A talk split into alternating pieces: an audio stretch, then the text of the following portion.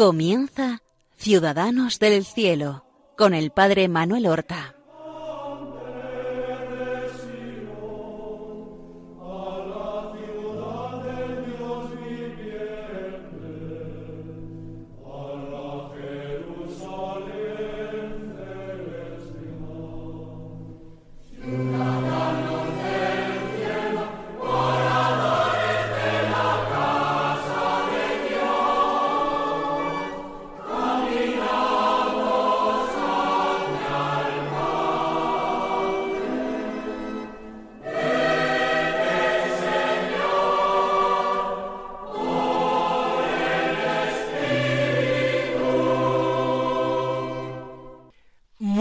Buenos días, queridos oyentes del programa Ciudadanos del Cielo que realizamos y emitimos desde Radio María.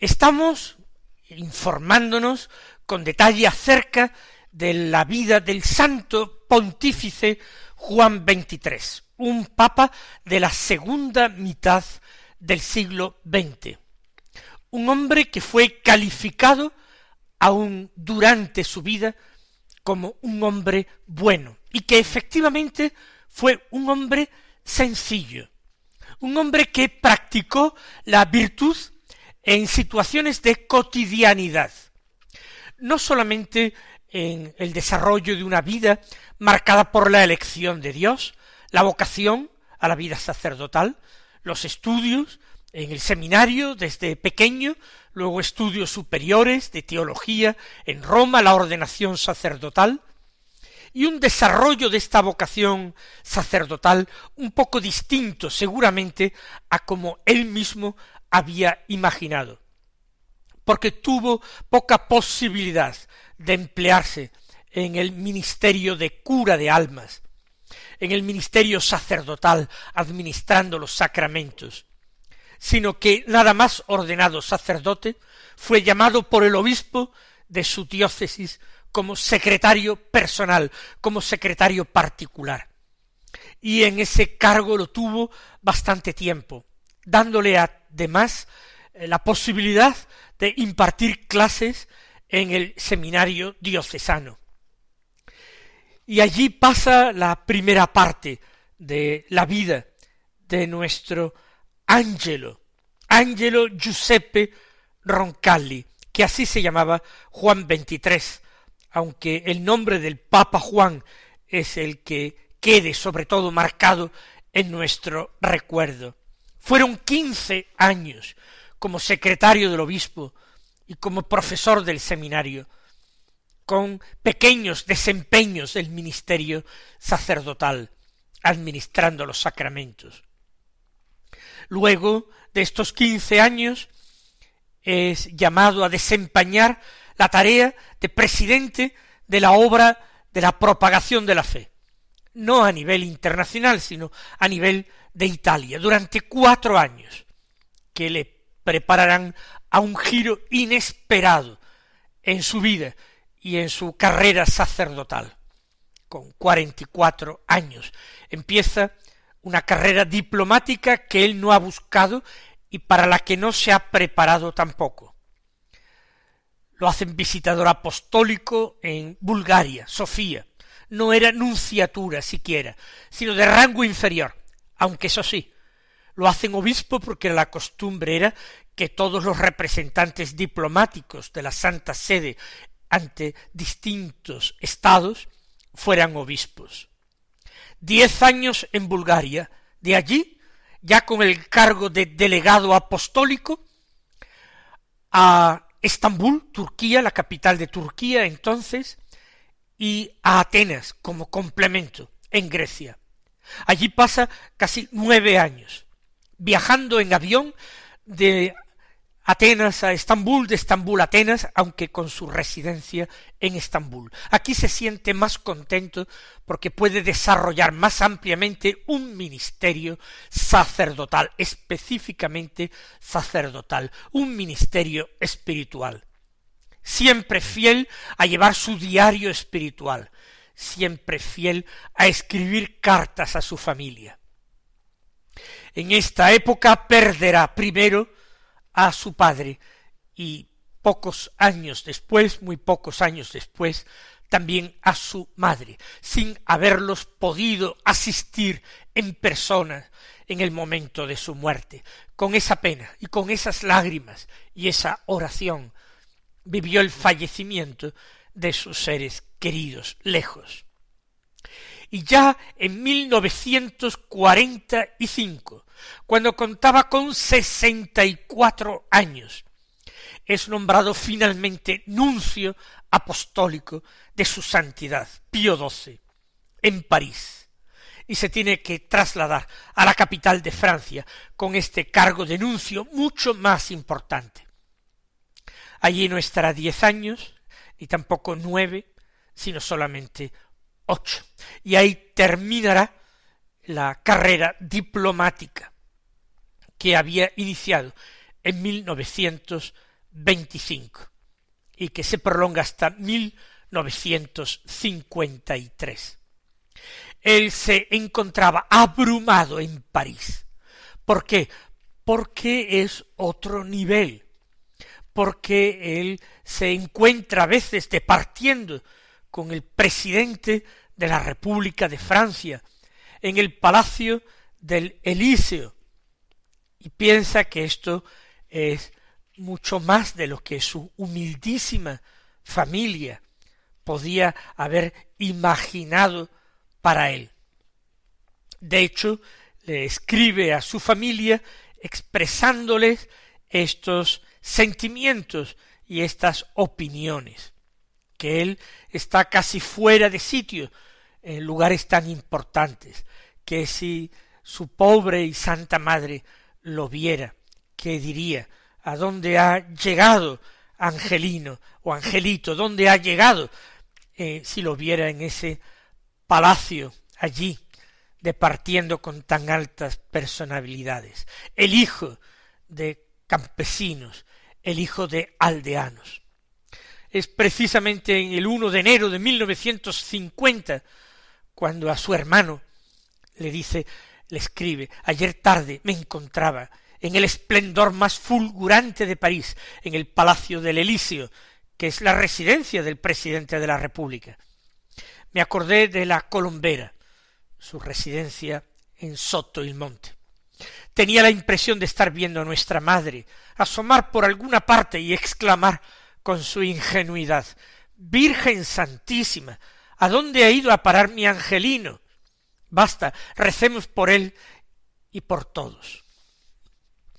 Como representante de la Santa Sede ante el gobierno de Francia, él tenía responsabilidad también en una serie de territorios franceses de ultramar, en África, en el norte de África.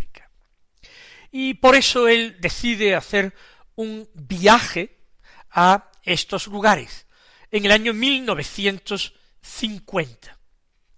Él va a Argelia, a Túnez, a Marruecos, pasa por Cartago, por Hipona, por Orán, pero luego, y es lo que es interesante, escribe a una sobrina suya, que al regreso, después de Pascua, pienso realizar en el coche de la Anunciatura una travesía de España, tierra de recuerdos igualmente gloriosos. Santa Teresa la Grande, San Ignacio de Loyola, San Francisco Javier, etc. Así escribe. Y realizó realmente un amplio viaje a España de regreso, de Marruecos. Pasa de Marruecos a Algeciras, visita Algeciras, de allí a Cádiz. Todo esto en el mes de marzo de 1950, marzo y abril. Luego de Cádiz a Sevilla, de Sevilla va a Granada, de Granada a Córdoba, luego a Toledo, a Madrid. Desde Madrid visita el Escorial, luego va a Burgos y a San Sebastián y luego ya de San Sebastián atraviesa la frontera por Biarritz y se dirige pasando por Lourdes, que quiere visitar, y por Burdeos se dirige a París. Esto fue en 1950.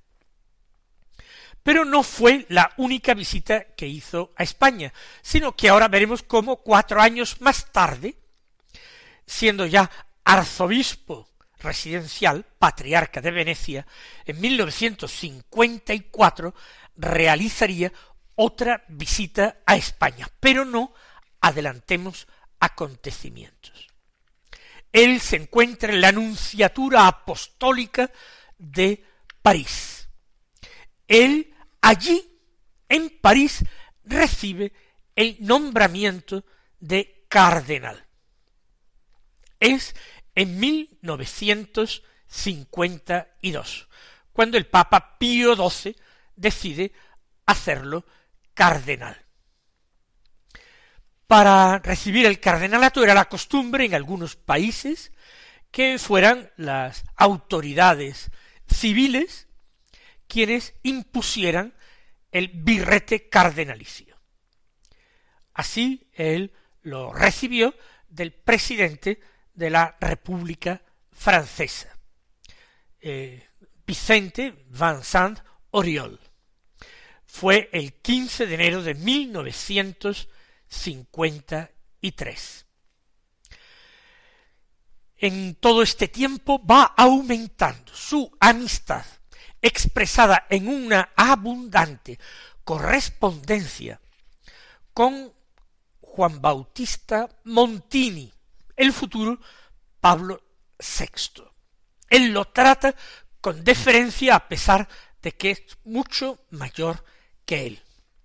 Y cuando Montini es hecho obispo por Pío XII, él lo felicite, pero no quiere asistir a la ordenación episcopal porque intuye que habrá algunos comentarios que pueden ser desagradables, expresa su felicitación, le escribe, manda un representante suyo, pero no asistirá a esta ordenación episcopal.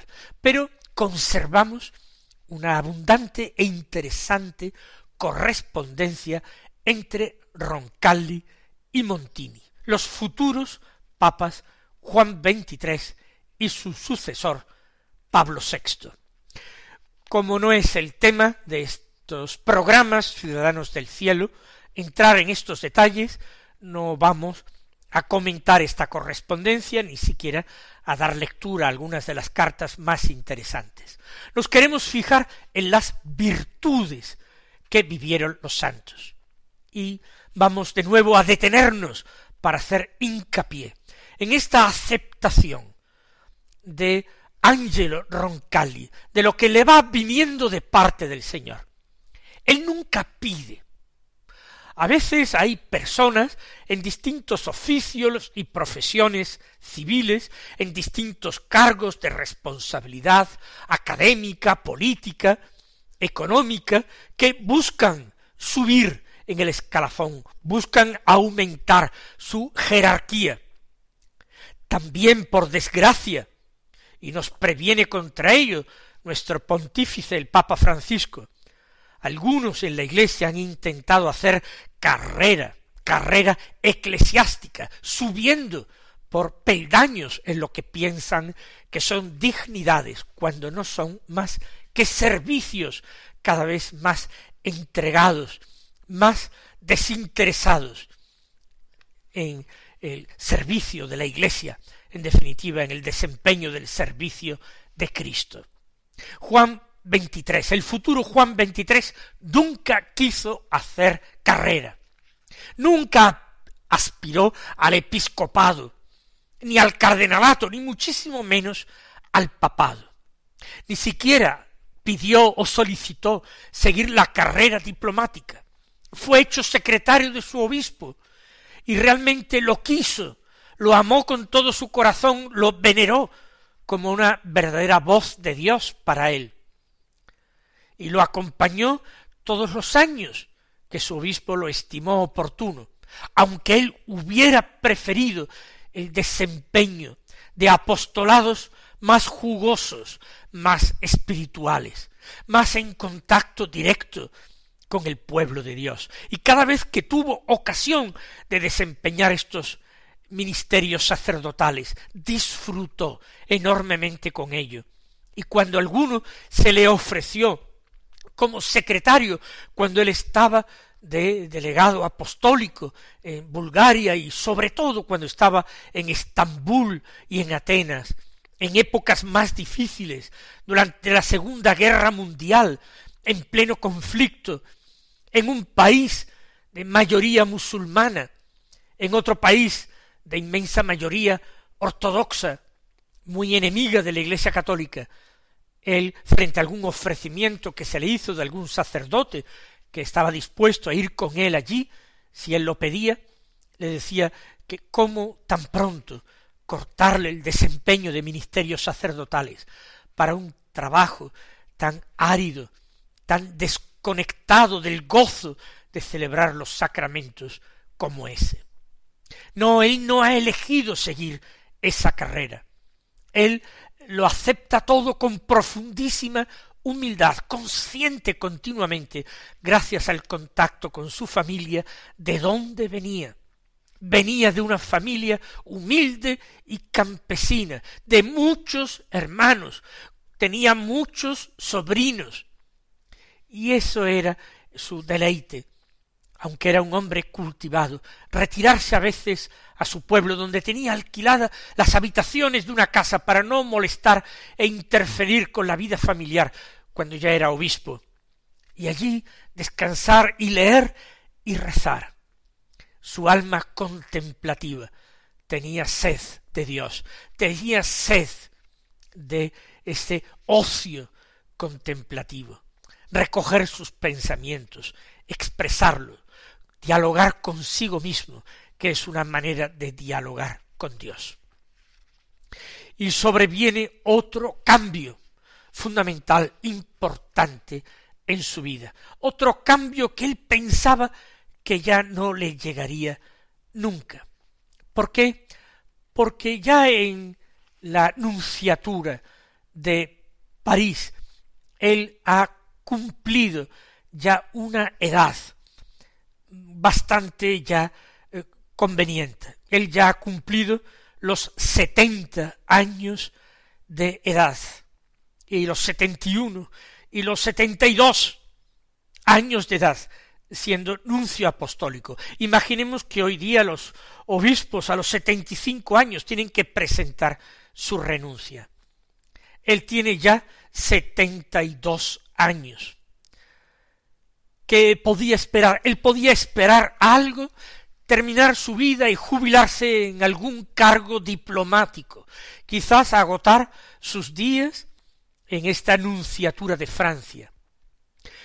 Pero el Papa lo hace cardenal, Pío XII, y lo hace cardenal porque tiene la idea de al año siguiente de hacerlo, en 1953, sacarlo de la carrera diplomática, donde ha permanecido veintiocho años de su vida, para hacerlo arzobispo, patriarca de Venecia, una diócesis importantísima, pero una diócesis muy especial. Él no tenía experiencia de trabajo pastoral, él no había estado nunca trabajando en una diócesis, más que como secretario personal de su pequeña diócesis de origen, Bérgamo. Ahora al frente de una archidiócesis importante y difícil. Una archidiócesis donde en el gobierno de la diócesis y las personas que rodean al patriarca hay una cierta camarilla, una cierta corte, vamos a decirlo así, episcopal, formado por la más rancia nobleza italiana, que arruga la nariz, frunce el entrecejo, cuando se enteran de que le mandan como patriarca, no a un cardenal, no a un eminentísimo cardenal que viniera de la más selecta sociedad, sino que le mandan a un hijo de campesinos a la diócesis de San Marcos, esa diócesis que se precia de guardar en su iglesia catedral el cuerpo del apóstol San Marcos. no se lo espera. Ángelo no se lo espera en absoluto que a sus años al final vaya a regir, a gobernar una diócesis. Pero lo acepta con esa humildad. Escribe al vicario general de la diócesis de Venecia, poco después de que haya sido designado, le escribe antes de tomar posesión, el Santo Padre me ha hecho entender su deseo de que llegue cuanto antes, y estoy muy decidido a hacer todo esfuerzo en tal sentido. Me agradaría saber cómo ve usted, monseñor, así como sus reverendísimos colegas de capítulo, se refiere al capítulo eh, de, la, de la catedral, capítulo de canónigos. Cómo ven sus reverendísimos colegas de capítulo eh, la solución del asunto de mi entrada. Consideradas las circunstancias de los tiempos, no es el caso de interrogarse, sino sería mejor renunciar a toda solemnidad de recepción externa y presentarme sencillamente un domingo, por ejemplo en San Marcos, para un primer contacto espiritual con mis hijos de Venecia, contacto que podría proseguir sucesivamente con ellos en las varias parroquias, sin solemnidad litúrgica, sino con esa sencillez que acerca enseguida los corazones.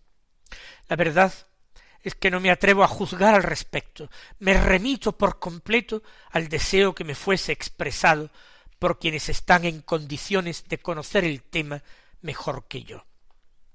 Esto es verdadera humildad. La entrada de un nuevo patriarca en Venecia estaba revestida de singularísima pompa y ceremonias, con toda la nobleza, y él prefiere, como dice, presentarse un domingo en la Catedral de San Marcos para un primer contacto con sus hijos de Venecia, y después ir pasando por las parroquias sin solemnidad, con la cercanía. Esto denota y delata el temple espiritual, el alma auténtica de este santo obispo, este santo cardenal. En su diario del alma escribe la conmoción que tiene de entrar en Venecia. El ingreso triunfal, dice, en Venecia, y estos dos primeros meses de contacto con mis hijos, así llama siempre a sus diocesanos, mis hijos, me ofrecen un signo de la bondad natural de los venecianos hacia su patriarca, me dan muchos ánimos, no pretendo imponerme otros preceptos, pero proseguiré mi por mi camino y con mi temperamento, humildad, sencillez, adhesión de palabra y con los hechos al Evangelio, con paciencia indomable, con mansedumbre incansable, con celo paterno e insaciable bien de las almas. Este es su programa espiritual. Veremos el próximo día cómo se desempeñó en Venecia y cómo llegó al sumo pontificado. Mis queridos hermanos, que el Señor os bendiga y hasta el próximo martes.